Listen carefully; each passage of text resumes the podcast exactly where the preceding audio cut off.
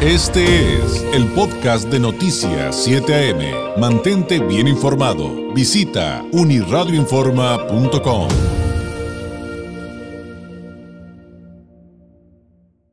Usted sabe que se ha desatado otra vez la polémica en función de que se aprobó en el Senado, aunque falta que acabe el proceso legislativo, la despenalización del consumo de la marihuana, pero no solamente para fines médicos, también para lúdicos. Hablando con algunos expertos, hemos tratado de poner en perspectiva eh, qué pasa realmente con este tema y hemos encontrado una coincidencia. Ni es el gran generador de violencia como otras eh, eh, sustancias, eh, pero por otro lado, pues todos coinciden en que pues por fin se está haciendo, ¿no? Eh, que vamos 30 años atrasados en promedio en México con esto de despenalizar y legalizar el consumo de, la cannabis. Eh, ¿Qué es lo que se está viviendo hoy por hoy con ese tema? sobre todo en esta perspectiva de que si México está preparado o no, pues bueno, creo que sabemos un poquito de la respuesta en función de voz de los expertos, porque si nos dicen que vamos atrasados, pues quiere decir que, que, este, que, esa respuesta tendría eh, pues ya un lógico desenlace. Eh, pero sobre todo, ¿qué sigue? ¿Qué sigue luego de que esto se legalice? Le agradezco enormemente al licenciado Darío Mercado Esquivel, secretario del Consejo Mexicano del Cannabis y Cáñamo, nos tome la llamada. Licenciado Mercado, ¿cómo está? Muy buenos días. Muy buenos días, David. Gracias por la oportunidad de compartir algunas reflexiones sobre este tema con tu audiencia en México y en los Estados Unidos. Pues eh, partamos por esta pregunta que yo sé que a veces este, es muy repetitiva, eh, cae incluso en el cliché tal vez, licenciado, pero pues eh, creo que se vale. El asunto de, ¿estamos o no preparados en México para legalizar, para despenalizar el uso de la cannabis? David tiene razón, es un tema muy complejo, ya que nuestra generación creció viendo esta planta como una cosa prohibida como una cosa mala.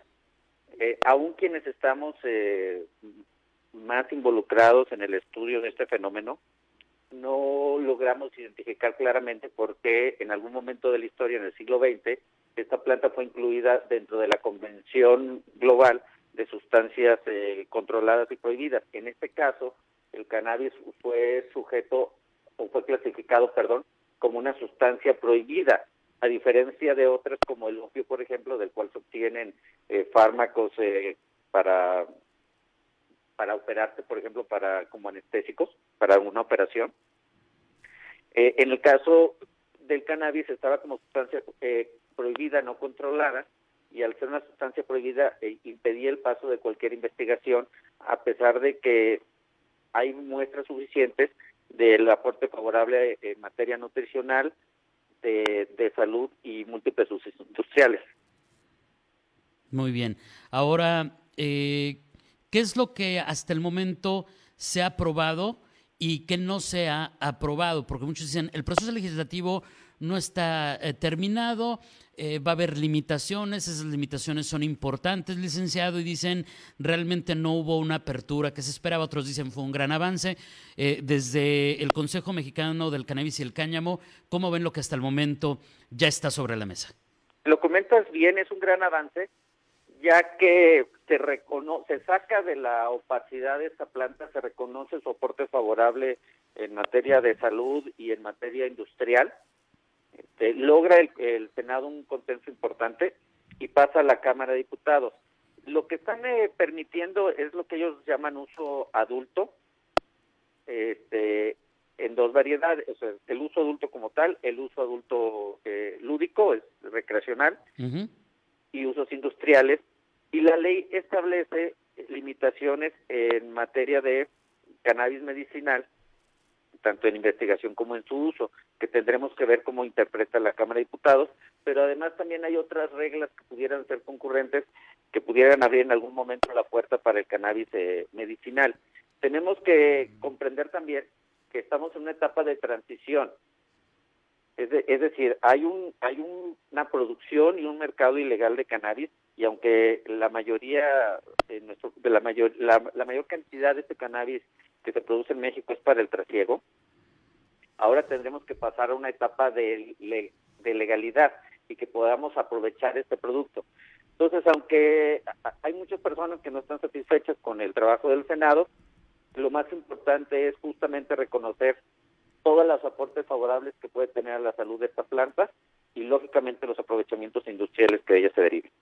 Ahora, eh, algunas personas acá en Baja California, el licenciado, han manifestado su preocupación porque dicen, pues conseguimos estos amparos para utilizar estos aceites canábicos, que entre otras cosas usted a lo mejor conoce unos casos acá muy famosos, por ejemplo en Tecate, aunque hay varios también aquí en Tijuana, pues de menores de edad que pues pudieron parar sus convulsiones diarias eh, o las eliminaron por completo gracias gracias a la cannabis. Entonces, muchos se preguntaron si esto no se va a ver afectado, eh, finalmente su amparo seguirá vigente, pero si entonces esto no lo van a poder abrir a, otras personas y a otros menores con este tipo de padecimientos. Sí, justamente estamos analizando los alcances de la ley que está turnando el Senado a la Cámara de Diputados, y aunque explícitamente permite el uso adulto, Cualquier otro derecho que haya sido adquirido a través de amparos debe mantener vigencia. Debemos recordar que eh, se pueden atender con derivados de cannabis, padecimientos como epilepsia, Parkinson, Alzheimer, esclerosis, síndrome de Tourette, enfermedad de Crohn, náuseas, anorexia, acné, psoriasis, estrés postraumático, ansiedad, psicosis, insomnio, cuadros de dolor crónico, migraña, fibromialgia, lupus, eh, se puede también eh, utilizar para diabetes, para tiroiditis, osteoporosis y efectos secundarios y para mitigar los efectos secundarios de la quimioterapia. Entonces, la parte médica es muy amplia, pero también tenemos la limitante de que al, clasificarse el cannabis como una sustancia prohibida, la investigación en torno a él es escasa. Inclusive en este año con el eh, con el, el auge del COVID y la crisis que estamos viviendo, hay investigadores en el Canadá eh, que están eh, analizando cómo pudiera favorecer el uso de cannabinoides para detener el, que el virus de COVID se esparza en el cuerpo humano. Claro. Ahora, ya sé que hay un tema que, que, que, muchos critican, pero creo que, que, es obligatorio, el asunto de qué representaría esto, por ejemplo, eh, para la economía de un país como México en algún momento determinado. Finalmente, eh, para otros sectores de, eh, pues de la siembra, licenciado, pues se habla de que en México tenemos las condiciones ideales, ¿no? Para, eh, si quieres uva, pues te vienes aquí a la franja baja californiana, etcétera, ¿no? Por dar un ejemplo. finalmente, esto también tendría, estos cambios, estas nuevas leyes, ¿tendrían cambios importantes, considera usted, para la economía de nuestro país? Estos cambios podrán darse a, mediano plazo y dependerán justamente de esa de ese marco jurídico que se genere tras ya la emisión de esta ley, porque no solamente es la ley, no solamente es una ley, déjame nada más darte el nombre completo, o sea, no solamente es la emisión de la ley federal para regulación del cannabis, sino que hay que armonizar el resto del marco legal y esta armonización tiene que ser eh, ágil, tiene que ser rápida, tiene que ser simplificada y tiene que justamente permitir esa integración de los factores de la economía para generar una industria nacional. El territorio nacional, lógicamente, es noble ya que permite hasta tres cultivos de esta planta, que como te he dicho en varias eh, partes de esta entrevista, hay distintos usos en materia medicinal, pero también hay diversos usos en materia industrial. Se pueden generar biomasas, que pueden, este, que pueden generar textiles, eh, pueden generar cuerdas, las semillas y los aceites son ricos en omega 3 y en proteínas. También se pueden generar este, cosméticos. Inclusive ya hay investigaciones en que se puede estar trabajando con combustibles e-, ecológicos y lubricantes a través del cáñamo. Ya, muy Entonces, pues, lógicamente requerimos de, un marco realista que integre a los factores de la economía y no que los eh, eh, no que los separe y genere impedimentos, ya que si esto sucede, vamos a ser primero un país de consumo antes que un país este, productor, antes que una gran industria. Y hasta exportador, ¿no? Podría ser muy importante eso. Oye, licenciado, nos preguntan aquí del público eh, la diferencia entre cannabis y cáñamo, que porque ellos ya han visto en el mercado productos de cáñamo. Eh, es, eso también está muy interesante, ¿no? Sí, es una de las eh, de los grandes debates pues de, dentro de quienes estamos en este en este universo, Eh, la planta, eh, la especie vegetal es cannabis y existen distintas eh, variedades y distintos aprovechamientos de ella. Una de esas variedades es el cáñamo, del cual se obtiene principalmente un cannabinoide de tipo C, el CBD o CBN, pero además del aprovechamiento de los cannabinoides que se desprenden de la planta, se puede aprovechar la, la, propia planta, la fibra que se genera con la planta. Esa es la diferencia. En el caso de la planta de la marihuana, por decirlo así, que es la que conocemos más popularmente, se aprovecha más la parte de la flor, que es la que se combustiona o la que se utiliza para derivar de ella cannabinoides de tipo T, el THC. Ah, muy bien. El, THC sería el, el agente este psicotrópico. Psicotrópico. Gracias, gracias por ello. Que, que eh, puede utilizarse tanto digo, como de forma recreacional por quienes lo combustiona, quienes lo fuman, como también tiene múltiples aplicaciones en, en, la medicina y, e inclusive quienes conocen más del cultivo eh, nos hablan de que el cáñamo, para que sea viable en regiones muy calurosas, por ejemplo, debe ser una variedad de cáñamo que produzca eh, un contenido importante de ATHC para que la planta tenga fortaleza. Claro. Bueno, este es un tema, por lo que veo, licenciado, enorme, porque habría que hablar de todas esas diferencias entre CBD, THC, cáñamo, eh, para qué ayuda cada cosa, evidentemente el sentido común, aunque no conozco del tema, eh, y, pero ahora que explica esto de la diferencia entre cannabis y cáñamo, pues cada una tendrá su uso específico y tendremos que ir con un experto. No es como que vas, te la compras y te la tomas, ¿no? O sea, hay que, hay que, buscar la voz de un experto para, para, para utilizarla en un momento determinado. Así es. Mira, eh, es una de las cosas más complejas es que al despenalizarse y reconocerle a la planta sus atributos a nivel global, se detona un nuevo mercado y una nueva industria. Mira, revisando información que a la que tenemos acceso, nada más dame oportunidad aquí de clasificarla. Por favor. El mercado global del cannabis legal e ilegal supera los 340 mil millones de dólares. De ese, de ese tamaño es el, mercado. Y se encuentran ya múltiples aplicaciones. Lo puedes encontrar ya en vehículos de tipo premium, eh, como parte de la, de la biomasa con la que se construye el tablero. Este, y hay eh, eh, usos eh, que te sirven para la nutrición, por ejemplo, por el contenido proteínico del, cáñamo. Y, en términos medicinales, pues toda esta lista de padecimientos que pueden acompañarse o atenderse con algún cannabinoide. Algo que no sabe mucho la población es que el mismo cuerpo produce eh, cannabinoides, son los endocannabinoides. En algún momento eh, el cuerpo deja de producirlos y actúan como si fuese un equilibrante. Y entonces, al perder el, cuerpo ese equilibrio químico, pues no, como al final de cuentas no, no tenemos con qué sustituirlo porque el cuerpo deja de producirlo, cuando utilizas cannabinoides, empiezas a sustituir este, ese endocannabinoide, ese cannabinoide que tiene el cuerpo, que produce el cuerpo, y entonces empiezas a recibir los beneficios. Para quienes quieran acompañarse de algún derivado de cannabis para atender algún cuadro clínico, es importante que, vayan y se acompañen de un médico. Yo eh, todavía todavía no todavía no llega a una maduración. Digo, tendríamos tendríamos que aceptar primero que el mercado mexicano es ilegal, el mercado norteamericano es legal. Y, y, entonces todavía no llegamos a esa etapa de maduración en la que tú puedas eh, llegar a una, a una tienda, a un establecimiento y puedes decir, mira, me compro esta fórmula, me compro esta marca y entonces voy a recibir el beneficio que espero. A manera, de, a manera, por ejemplo, de suplemento. Así es, porque al final eh, la, la deficiencia o la necesidad de cannabinoides de cada cuerpo es distinta, no importando que las personas tengan el mismo padecimiento. Ya. De hecho, aquí del público nos dicen que ya consumen productos de cáñamo y que son, y, que son muy, son muy efectivos.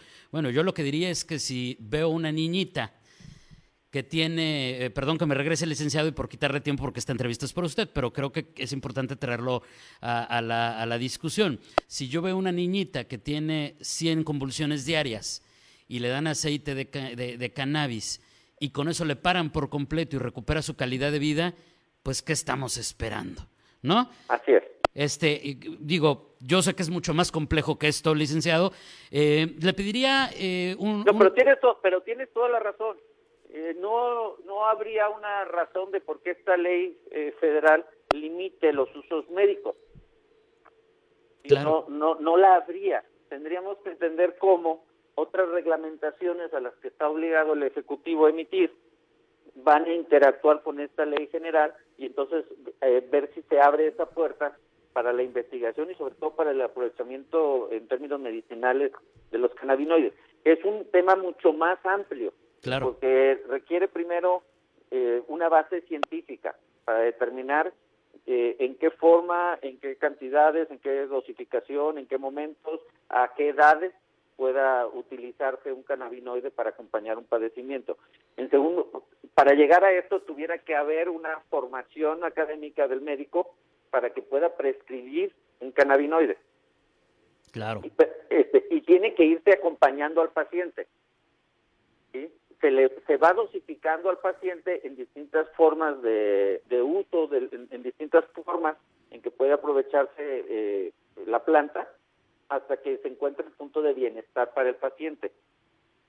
Entonces, no es algo muy sencillo, eh, pero una de las cosas importantes es que esta nueva, esta nueva ley, que ya se tornó a la Cámara de Diputados, reconoce reconoce la aportación favorable, favorable de la planta a la nutrición, a la salud y a la industria, y va a ser una base muy importante para iniciar eh, su mejor aprovechamiento y ya dejar atrás esta etapa de prohibición, esta etapa de legalidad, y bueno, en algún momento tendremos que ver cómo incorporar esta parte eh, eh, médica de una manera formal, que eso es lo importante.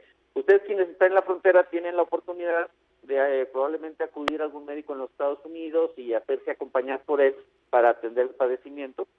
Y eso es una ventaja que ustedes tienen, quienes estamos en el centro del país no, no podemos gozar de ese beneficio. Sí, sí, de hecho, eh, bajo la advertencia, eso sí, nos dicen de que no se puede cruzar, eh, habría que buscar una vía, pero la consulta sí está disponible. Esto es algo muy famoso acá en esta región fronteriza. Nos dicen del público, con la legalización, eh, pues quienes producen ya no serán delincuentes, sino empresarios que además paguen impuestos, cultivo, procesamiento, exportación. Eh, también nos eh, comentan que hay investigaciones abiertas, todavía no conclusivas, respecto a cómo pueden ayudar a efectos y consecuencias del COVID. Efectivamente, hace, hace algunas semanas platicábamos de que lo están investigando, como nos explica el licenciado Mercado. Hay cosas que ya se probaron médicamente, científicamente, hay otras que están en proceso de, acabar sus protocolos y también hay investigaciones respecto a cómo puede ayudar a pacientes de COVID, pero se está investigando todavía. Entonces hay que estar atentos. Eh, licenciado Mercado, ¿con qué podríamos concluir? ¿Con qué podríamos cerrar esta plática? Tal vez eh, con respecto a lo que sigue. Sí, bueno, eh, continuaría su camino en la Cámara de Diputados. Hay un, hay un mandato de la Corte con relación a los tiempos en que se tiene que emitir la, regulación, se habla del 15 de diciembre.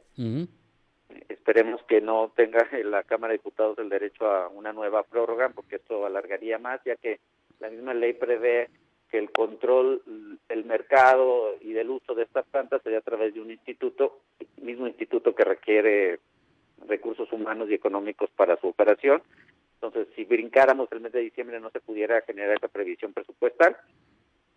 Entonces, esperemos ya para tener buenas noticias para tu audiencia el 15 de diciembre. Otra cosa con la que podemos quedarnos es que, aunque lo necesitemos eh, en cuestiones medicinales, esta ley no lo permite y esta ley inclusive no está eh, promulgada y publicada aún, entonces el día de hoy sigue siendo eh, ilegal este, comerciar, generar actos de comercio con cannabis. Y Hay que decirlo también muy claramente, ¿no? Por supuesto quienes quienes lo requieran eh, para una cuestión medicinal y más si es en menores de edad deben buscar acompañarse de un médico. Y en cualquiera de los casos el producto que busquen suministrar o que busquen utilizar deben de ver que cumpla con controles de calidad, que no sea un producto contaminado, eh, saber eh, por lo menos tener una idea de que la formulación etiquetada corresponde a lo que nos está eh, recomendando el médico que nos está acompañando y mucho más si se trata de menores de edad. En este en este momento mm, la ley que se emitiera en México no lo prevé, en algún momento, como te, repito, tenemos que ver cómo otras reglamentaciones en materia de salud pudieran eh, cubrir el uso medicinal, pero hasta el momento, hasta el momento no. Entonces, ustedes en la frontera tienen esa ventaja de hacerse acompañar de un médico de los Estados Unidos y si desean y deciden utilizar algún cannabinoide para acompañar alguno de los padecimientos que ya citamos, que tengan mucho cuidado de que el producto esté debidamente formulado, que sea la dosis y la potencia que el médico le recomienda, que no sea un producto adulterado o contaminado, que es, que es difícil, pero pues bueno, este, contra el beneficio hay muchas personas que deciden correr eh, el riesgo. Y eh, también si necesita asesoría, hay organismos de la sociedad civil con quienes estaremos platicando próximamente, quienes brindan ese apoyo eh, para el amparo, para conseguir el medicamento. Entonces, lo que dice el licenciado Mercado es clave. Asesórese y vea que sean productos confiables que cumplen con lo que se dice en el etiquetado en su momento, pero siempre acompañado de un experto, de un médico. Licenciado Darío eh, Mercado Esquivel, secretario del Consejo Mexicano del Cannabis y Cáñamo, muchísimas gracias por este primer acercamiento, aunque eh, evidentemente habrá mucho todavía pendiente de qué seguir platicando con la ciudadanía sobre este tema. Gracias y muy buenos días. Muchas gracias, David. Saludos a tu audiencia. Gracias. Este fue el podcast de Noticias 7am. Mantente bien informado. Visita unirradioinforma.com.